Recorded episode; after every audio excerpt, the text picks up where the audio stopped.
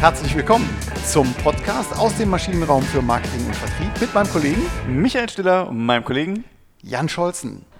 Wir haben schon lange kein Vertriebsthema mehr beackert und deswegen liegt der Gedanke nahe, dass wir heute die Vertriebsplanung so mal gehen. Ein ganz beliebtes Spiel äh, für jeden Vertriebler. Ganz genau. Deswegen heißt der Titel unserer heutigen Folge Vertriebsplanung zwischen Blindflug und Zahlenfriedhof. genau. Ja, das Thema Vertriebsplanung, wir haben selber in der Vorbereitung schon gemerkt, es kann uferlos werden, äh, aber wir wollen es äh, pragmatisch halten wie immer und sehen quasi in der Abfolge, dass man den Vertrieb jährlich meistens plant, ähm, in enger Kombination mit der Vertriebssteuerung. Ein Auslöser, den ich mal einen ganz schönen, ähm, eine ganz schöne, äh, ein Zitat, was ich gesehen hatte, hieß: ähm, Great salespeople are born, but great sales forces are made. Ähm, das heißt, hier spielt auch schon sowas wie Planung irgendwie eine Rolle, ne? dass man es in der Hand hat. Oder sehe ich das falsch? Ja, es geht schon einfach um die, um die Gestaltung. Ne? Also ich, ich möchte ja äh, Glück und Zufall idealerweise ein bisschen beherrschen können. Und es gibt ja immer noch den einen oder anderen Vertriebler, der sagt, Planung, was soll das? Äh, das äh, kommt aus dem Bauch. Ne? Küt wie, küt, wie wir Kölner auch so gerne sagen und hätten auch immer Joti Young.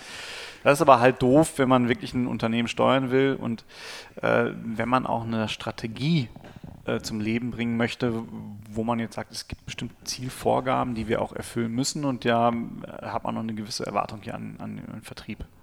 Genau, und man macht das ja nicht einmalig. Es ist ja kein Vertriebsprojekt in der Regel, sondern äh, in einem Unternehmen, was auch mehrere Jahre oder Jahrzehnte überleben möchte, ähm, mag man keine Abenteuer. Ne? Und, genau. und ähm, Abenteuer sind eben auch häufig das Ergebnis schlechter Planung. Ja, ähm, es gibt auch einen, äh, einen guten Zusammenhang zwischen Vertriebsplanung und Unternehmenserfolg. Ähm, da haben wir ein bisschen was gefunden in einer Studie von, zitiert bei äh, Christian Homburg, einem renommierten Professor, der da ähm, eine Studie der Harvard Business School auch ähm, gefunden hat unter den Fortune 100 Unternehmen. Und da gab es eine gute Korrelation zwischen Vertriebsplanung, also wer das ordentlich macht, strategisch vorgeht, Kriterien geleitet, der ähm, findet sich in einem Unternehmen wieder mit einer höheren Umsatzrendite und einer höheren Kundenbindung als andere Unternehmen. Ja, es ist ja auch ganz faszinierend. Also ähm, äh, wir alle fliegen ja alle hin und wieder mal und äh, jetzt stellen wir auf uns die Nase. Äh, auf die Nase auch. Das mache ich besonders gerne. Ähm, aber jetzt stellen wir uns einfach die Situation vor: Wir laufen jetzt am Cockpit vorbei. Ne, und das Gespräch zwischen Pilot und Co-Pilot läuft, sagt der Co-Pilot dann, wollen wir mal die Checklist durchgehen? Und der Pilot sagt, nö, nö, lass mal so. Wir fliegen einfach mal drauf los. Ne? Hat, also, hat, letzte, hat das letzte Mal auch geklappt. ja, genau, hat letztes Mal ja auch ganz gut geklappt. Brauchen wir nicht mehr. Also äh, Planung hilft einfach schon, die Abläufe besser äh, zu koordinieren, äh, Unsicherheiten aus dem Weg zu räumen und äh, letztendlich damit auch so eine Zielerreichung beim Fliegen halt, das Ziel auch wieder gesund runterzukommen. Ähm, hochkommen sie alle, ne? wie man so ja. schön sagt. Äh, nee, runterkommen sie alle. Nee, runterkommen sie alle, genau. Gut, aber wenn man nicht hochgekommen ist, dann ist auch nicht so schlimm. ja. Im Grunde genommen. Ähm, also das macht es schon einfach planbarer. Ne? Planbarer, im wahrsten Sinne des Wortes. Die Vertriebsplanung leitet sich aber natürlich ab aus der Unternehmensstrategie. Da hatten wir auch schon mal eine Folge zugemacht und auch aus, äh, also die und auch aus der Vertriebsstrategie. Also Vertriebsplanung ist ein Ergebnis der Vertriebsstrategie. Ne? Ja, es gibt, glaube ich, auch wenig Unternehmen. Also das ist ja so, dass, dass keiner sagt so, hey, was, was glaubt ihr denn, was schaffen wir denn dieses Jahr? Ne? Und darauf richten wir das Unternehmen aus, sondern es ist ja schon in aller Regel so, dass äh, aus der Unternehmensstrategie wirklich dann eine, eine Absatzplanung meist dann auch mit einer Deckungsbeitragsplanung, äh, im, im, schlimmeren Fall mit ja. der Umsatzplanung äh, an den Vertrieb weitergegeben wird. Und, und, dann kommt halt so der Punkt der Wahrheit, wo gesagt wird, und jetzt sagt uns mal, wie, äh, wie ihr das erreichen wollt, lieber Vertrieb. Genau.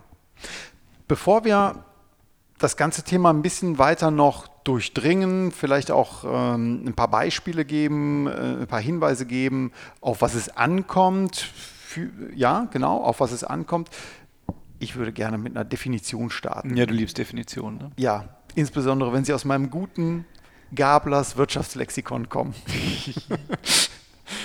Ja, was ist, äh, was versteht man unter Vertriebsplanung?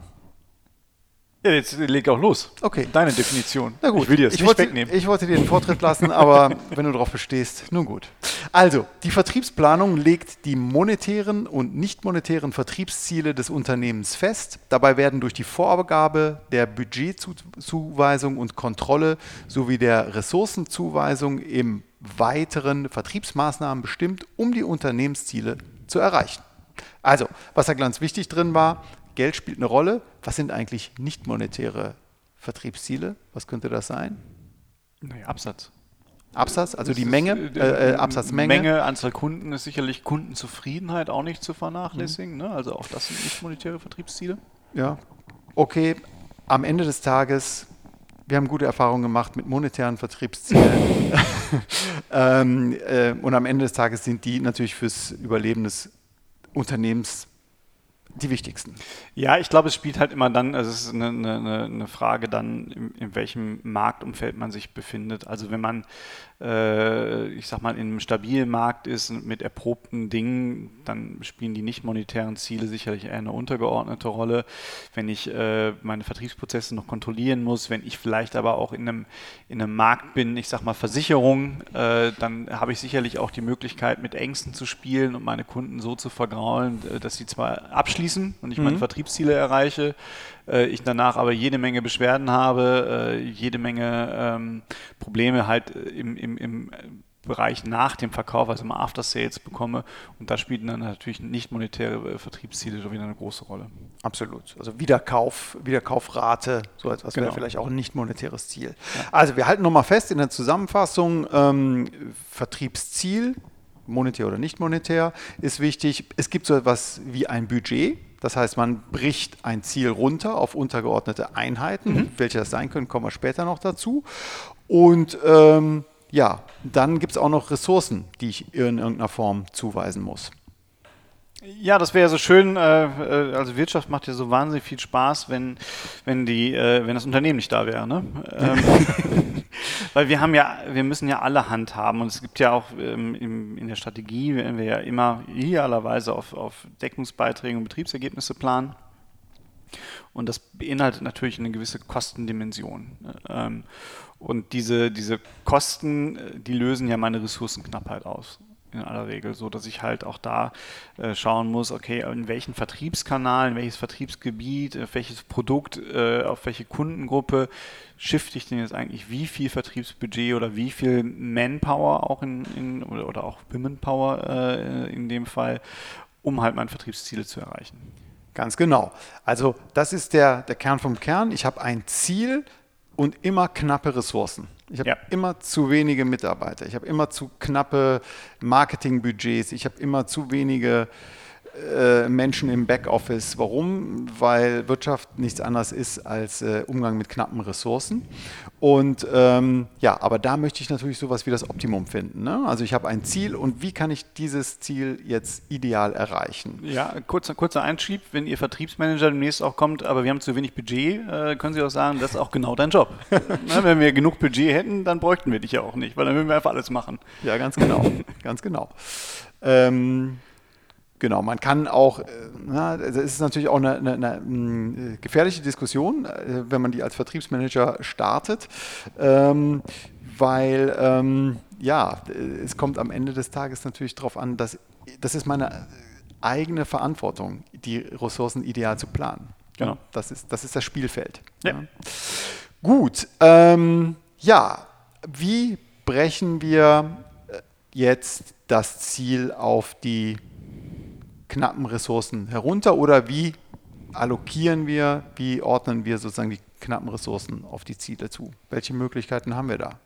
Ja, das, ähm, ich glaube, der, der Punkt ist ja der, gerade wenn ich was planen will, ich brauche immer greifbare und vorstellbare äh, Dimensionen. Also wenn mein, wenn ich in, in einem Konzern bin wie GE äh, und, und GE sagt, hey, der Vertrieb muss uns einen Deckungsbeitrag von äh, 25 Milliarden bringen, das wäre jetzt schön für euch, aber ähm, äh, wie auch immer, ähm, dann ist das ja erstmal eine, eine völlig dimensionslose Größe. Ich weiß nur, es ist Geld dahinter. Das heißt, ich muss mir kleine Häppchen raus runterzubrechen. Das ist zum einen natürlich, äh, sind das Produktlinien, äh, die ich habe. In der Energiewirtschaft macht man es halt sehr gerne in Sparten, ob das jetzt Sinn macht oder nicht. Mhm. Oder ich habe einzelne Geschäftsfelder, in denen ich das runterbreche.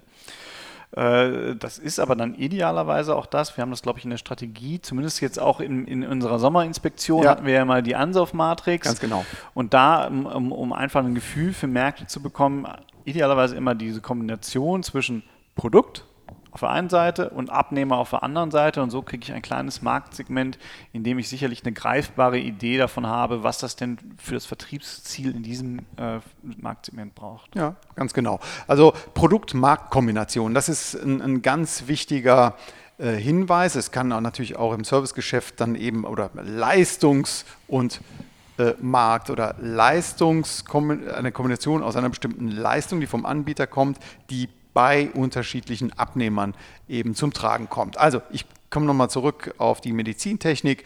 Da gibt es unterschiedliche Produkte. Es gibt Ultraschallsysteme, es gibt Monitoring-Systeme, es gibt Computertomographen, es gibt Kernspintomographen und so weiter und so fort.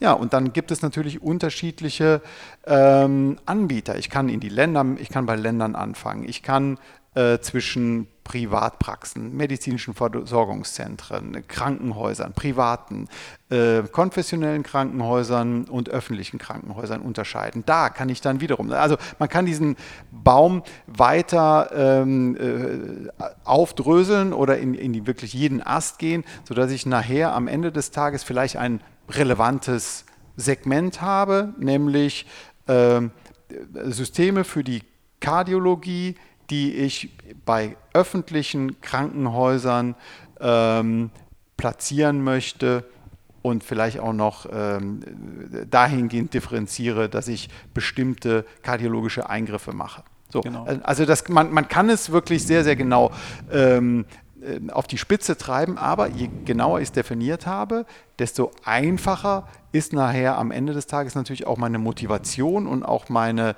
ähm, der, der Bezug zum Verhalten des Vertriebs. Das ist richtig. Gleichzeitig muss ich auch hier jetzt wieder Blindflug, Zahlenfriedhof. Mhm.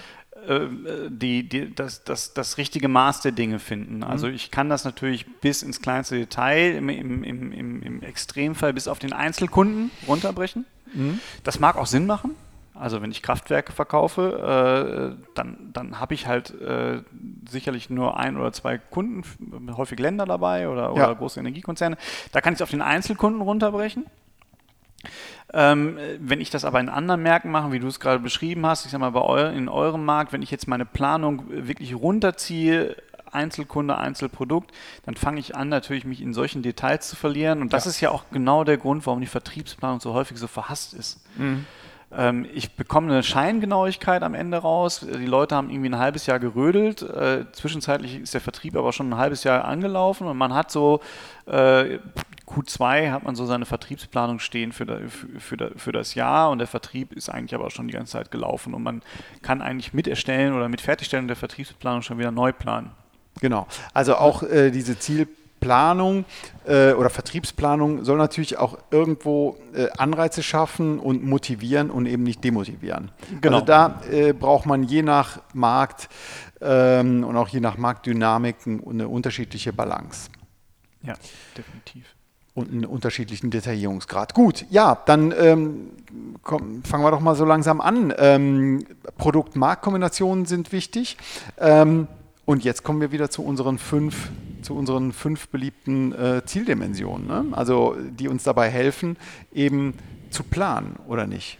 Ja, ich muss, muss natürlich einmal überlegen, welche Zielgrößen will ich denn eigentlich haben. Das ist auch wieder ganz, ganz unterschiedlich je Markt, also je nachdem, welche, welche Kompetenzen auch meinem Vertrieb äh, zugelegt sind. Wenn ich, hm. wenn ich starr nach Listenpreise äh, arbeite, dann reicht ein Absatzziel. Dann, dann also an Stück, wie viel Stück, wie viel Liter, wie viel genau. Tonnen. Ja. Hm? Ne, das das ist, ist dann, glaube ich, sehr einfach. Wenn ich natürlich aber einen, einen, Markt habe, der stark von, von Rabatten geprägt ist, der stark auf Individualbepreisung äh, geht, äh, dann brauche ich, brauch ich ja vor allen Dingen auch ein Deckungsbeitragsziel. Und äh, da würde ich auch immer dann den Weg gehen zu sagen, das ist dann auch in der Verantwortung des Vertriebs. Also kann ich, hole ich viel Menge rein, für niedrige Preise ähm, oder, oder hole ich halt mehr Menge, äh, wenig mhm. Menge rein mit, mit höheren Preisen?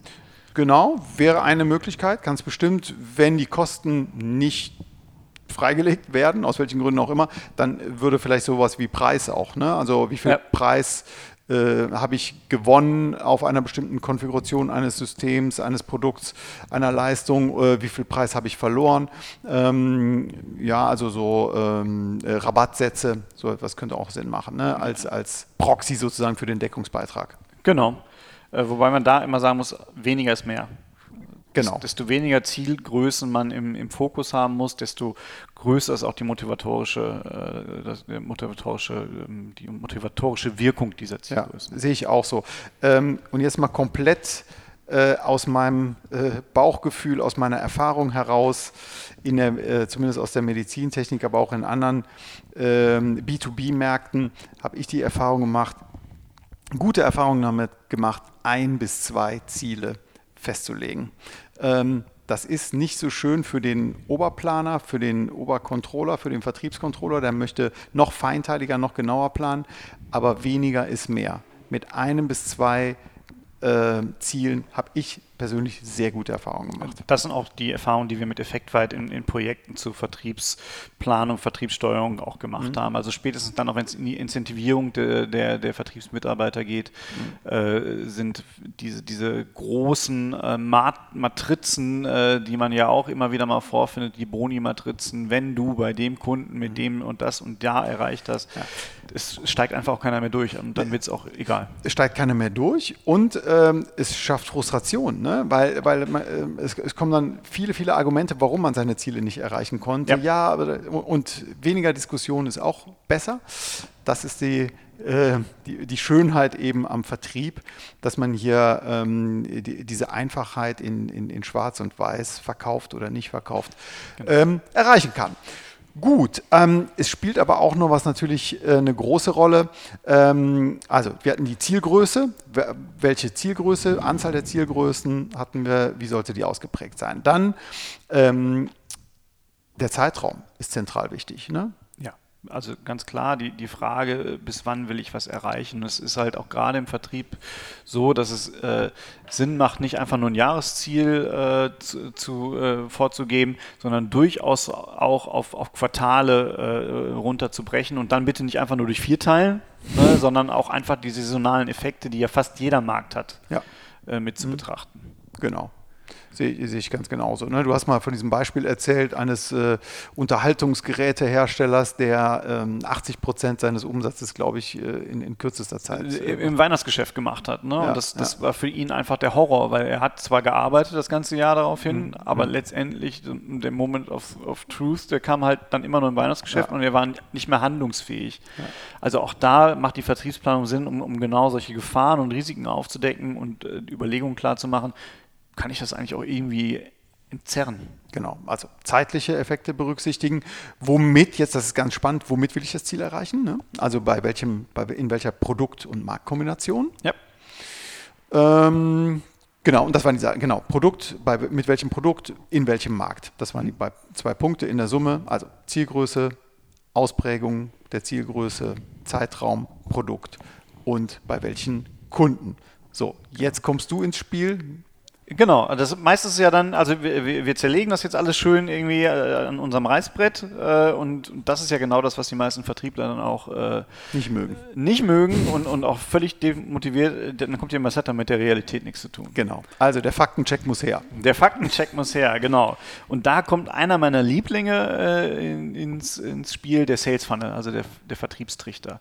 Also gerade dann, wenn ich, wenn ich selbst im Direktvertrieb bin, dann muss ich mir halt überlegen, ist das Ziel, das ich da halt über, über erreiche, überhaupt möglich. Und das ähm, schon sehr oft erlebt. Äh, das sind jetzt natürlich fiktive Zahlen. Ich kann jetzt weder einen Kunden nennen noch die, die richtigen Zahlen, aber es war dann gesagt, okay, wir wollen 100 Kunden äh, erreichen.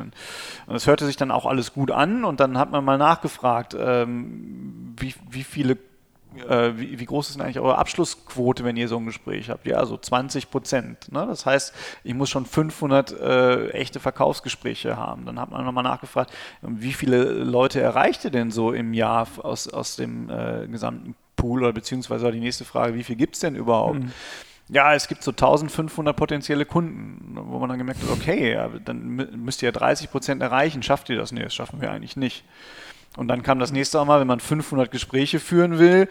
Es waren aber halt in dem Moment waren es halt nur zwei Vertriebler. Ne? Also auch da ist natürlich rein faktisch machbar. Jeder macht 250 äh, Gespräche. Da müssen aber auch zwei Gespräche am Tag hin. Die waren aber drei Tage im Jahr im Büro normalerweise. Ja, ja. So, und das sind alles so Punkte, äh, wo man dann wirklich über, über den sogenannten Sales Funnel und den sogenannten Conversion Rates, also wie komme ich von der einen Stufe im, im Vertriebstrichter, wie falle ich dann auf die nächste Stufe runter, von meinem Marktpotenzial mhm. bis zu meinem Abschluss, wo man einfach nochmal nachgucken kann, ist denn das überhaupt möglich? Diese genau. Vertriebsziele zu erreichen? Oder sind sie vielleicht gar viel zu unambitioniert? Okay, also ich kann, wenn ich diese fünf Ws äh, so schön geplant habe und ähm, jetzt weiß, wie viel meine Vertriebsorganisation, ob die jetzt direkt ist oder auch Vertriebspartner indirekt ist, mhm. ähm, schön und gut sein, aber ganz wichtig, der Realitätscheck äh, ist zentral. Kann das überhaupt funktionieren? Genau, äh, bei Vertriebspartnern kann ich natürlich hingehen und sagen, okay, wie groß sind diese Vertriebspartner eigentlich? Wie viele Filialen haben die? Wie viele Kundenkontakte haben die? Wie groß ist deren Salesforce eigentlich? Ne? Das, sind, mhm. das sind alles so Aspekte, wo ich es dann halt beim, beim äh, ich sag mal, wenn ich mit Absatzmittlern arbeite oder im Multikanalmanagement unterwegs bin, wo ich diese Zahlen hinterfragen kann. Okay, das hört sich äh, auf jeden Fall äh, plausibel an. Wie sieht es denn jetzt aus? Was mir persönlich eher neu war, äh, dieser Umgang mit Unsicherheiten. Also ich kenne aus vielen unterschiedlichen Branchen, nicht nur, nicht nur bei GE, aber eine klare Zahl, eine klare Vertriebs, äh, eine vertriebsgeplante Größe wie ein Umsatz oder ein Deckungsbeitrag, äh, der ist es dann fürs Jahr. Aber du hast so eine Unsicherheitskomponente auch noch mit reingebracht. Ja, was, was wir ganz gerne machen, also am Ende klar steht auch eine Zahl, man muss sich überlegen, wie kommuniziere ich das, aber mhm. nichtsdestotrotz bringt es ja meistens nochmal für die Distribution, fürs Marketing, für Provisionsüberlegungen, äh, ist es ja immer noch so ein Punkt zu sagen, okay, es, es wird ja nie auf diese eine Zahl hinauslaufen. Ne? Die wird immer irgendwie über, äh, übererfüllt, übererfüllt oder, mhm. oder verfehlt. Mhm. Und äh, da kann man eigentlich sehr schön hingehen und, und, und auch sich vom, vom Vertrieb einfach nochmal abholen. Was ist denn eigentlich Best und Worst Case? Äh, vielleicht macht man es noch mit einer Drei-Punkt-Analyse und sagt mhm. auch ein Real Case gibt, lässt sich die Werte planen, sowohl, also wenn, wenn alles super läuft, wie wird es dann mhm. aussehen? Wenn es ganz schlecht läuft, wie sieht es dann aus? Ähm, und sagt dann noch, mit welcher Wahrscheinlichkeit trifft, tritt denn was ein?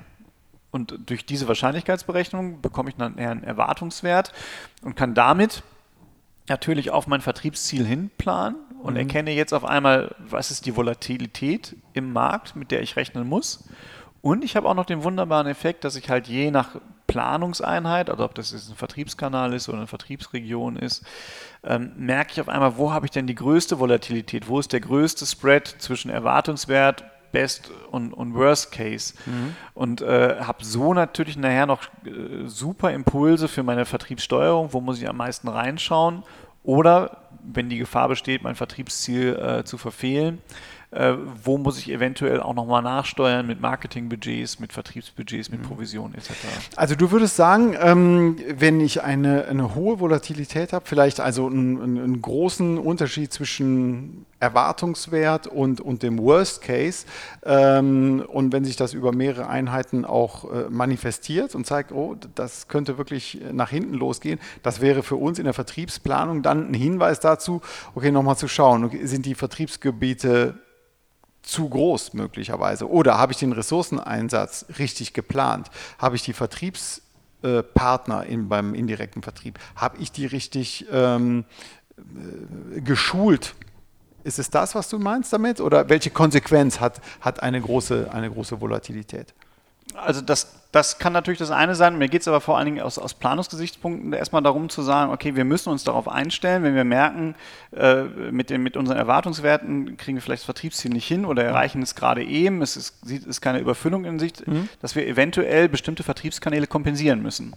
Und auch das wiederum kann ich ja einplanen. Ich kann ja frühzeitig anfangen, mit zusätzlichen Vertriebspartnern zu sprechen. Mhm. Ich kann frühzeitig mit dem Marketing sprechen, um zu sagen, okay, was würden wir denn dann tun? Habt ihr Maßnahmen? Und ich kann frühzeitig frühzeitig auf einen bestimmten Partner hinzielen oder den auch rauswerfen oder einen, einen, Vertriebskanal einfach sein lassen, weil ich merke, okay, die Gefahr, dass, dass, äh, dass ich da jetzt Geld reinstecke, weil ich vielleicht hohe Rüstkosten auch im, im Jahresanfang habe und die erreichen die Ziele einfach nicht, ist mir viel zu groß. Ich lasse den, den Kanal sein und kann vielleicht mit einem anderen Kanal äh, dafür übererfüllen. Okay. Also ich mache bei der Vertriebsplanung gedanklich, ähm, spiele ich das Jahr durch. Ich spiele meine Erfolgswahrscheinlichkeiten durch, um eben nicht in ein ungeplantes Abenteuer zu gehen, sondern einfach äh, maximal die Unsicherheit zu reduzieren und das Risiko dann insgesamt auch zu reduzieren. Genau, weil das ist ja die Gefahr, wenn du eine Zahl hast, ja. dann sagen ja alle, ja geil, äh, äh Vertrieb dieses Jahr gesichert. Mhm.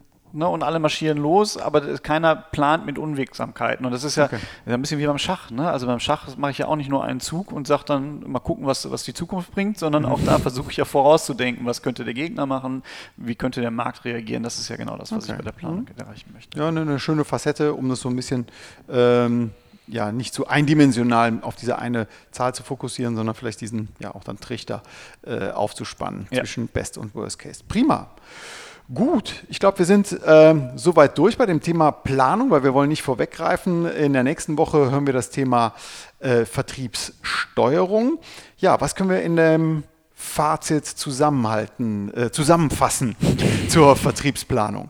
Also, Vertriebsplanung wirkt auf jeden Fall, ist wissenschaftlich erwiesen. Unternehmen, die eine strukturierte, geordnete Vertriebsplanung durchführen, haben eine höhere Umsatzrendite, eine höhere Kundenbindung und klar einhergehend damit, sie reduzieren ihre Unsicherheit. Genau. Äh, zum anderen ist, ist die Vertriebsplanung auch eigentlich die elementare Basis der Vertriebssteuerung. Also wenn ich nicht ja. weiß, wo ich hin will, dann kann ich auch nicht dahin steuern. Ganz genau. Ähm, das ist sicherlich ein Punkt. Und äh, sie hat auch eine motivatorische Komponente, was aber ein bisschen einhergeht mit dem, ja. was du gerade gesagt hast, mit einer guten Vertriebsplanung, wo ich auch das, äh, das äh, berühmte Buy-in der Mitarbeiter äh, mit mir holen kann. Die wirkt natürlich auch motivatorisch und alle denken, ja gut, wir können diese Ziele auch erreichen. Genau. Wichtig sind die fünf Dimensionen einer Zieldimension, also dass ich weiß, welche Zielgröße, um welche Zielgröße geht es überhaupt? Habe ich die Ausprägung mir äh, darüber Gedanken gemacht? Also wie groß soll die, das Ziel sein? Ähm, in welchem Zeitraum ist das Ganze? Ähm, soll das vonstatten gehen? Und dann, du hast es gesagt, Produktmarkt. Ne? Produktmarkt, genau. Und dann letztendlich auch der Realitätscheck. Ne? Ja. Also machen Sie den zwingend, ist, ist ganz wichtig, gerade um, um halt da die ganze Wirkung der Planung zu entfalten. Sales Funnel als Stichwort dafür der, oder Vertriebstrichter, wie man auch manchmal sagt. Und letztendlich planen Sie auch Unsicherheiten. Also gehen Sie nicht davon aus, die Welt ist perfekt und alles wird schön, sondern was, planen Sie auch, was passiert, wenn es regnet. Genau. Also planen Sie Abenteuer, äh, aber planen Sie. genau. Okay, in diesem Sinne, vielen Dank fürs Zuhören. Bis zum nächsten Mal. Bis zum nächsten Mal. Tschüss. Tschüss.